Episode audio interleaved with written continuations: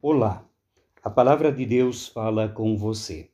Meu nome é Dalcido Galki, sou pastor da Igreja Evangélica de Confissão Luterana no Brasil, atuando na comunidade evangélica luterana do litoral paranaense. A palavra de hoje encontramos no Salmo 106, versículo 44 e 45. Quando pediram a sua ajuda, Deus os ouviu e se voltou para eles quando estavam aflitos. Por causa deles, Deus lembrou da sua aliança. E palavra do Evangelho de Lucas 1, 54, 55, ele cumpriu as promessas que fez aos nossos antepassados e ajudou o povo de Israel, seu servo. Lembrou de mostrar a sua bondade a Abraão e a todos os seus descendentes para sempre.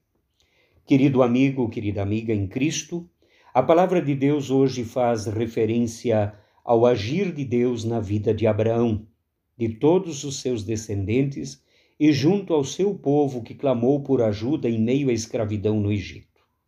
Destaco dois aspectos do texto de hoje. O pedido de ajuda, o clamor do povo em meio à aflição e o ouvir de Deus e sua ação. Em Êxodo capítulo 3 está o diálogo de Deus com Moisés.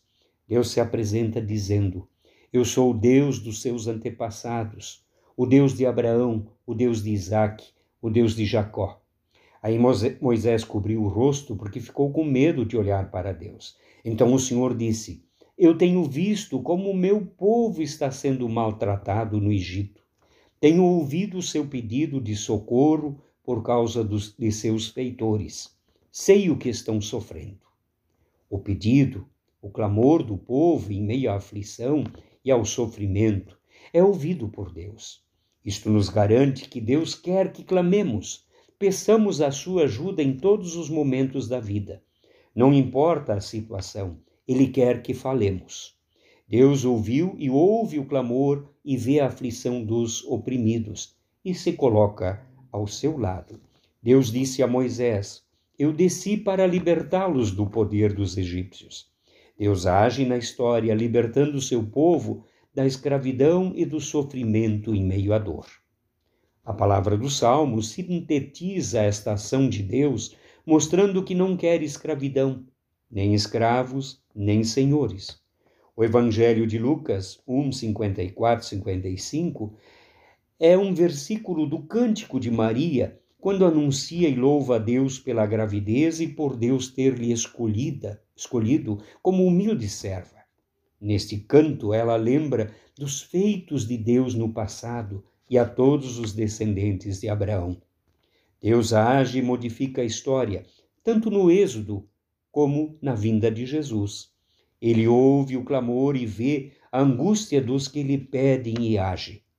O Êxodo, a cruz e a ressurreição são os meios que Deus escolheu para agraciar seu povo. Todos os que creem recebem sua graça. Por isso podemos pedir, clamar e confiar em Deus somente, hoje e sempre. Amém. Você receberá uma mensagem diária do programa A Palavra de Deus Fala com Você. Divulgue essa mensagem para todos os seus contatos. Seja você também um mensageiro, uma mensageira e a palavra de Deus fala com você. Um programa diário do Sino do Paranapanema, da Igreja Evangélica de Confissão Luterana no Brasil.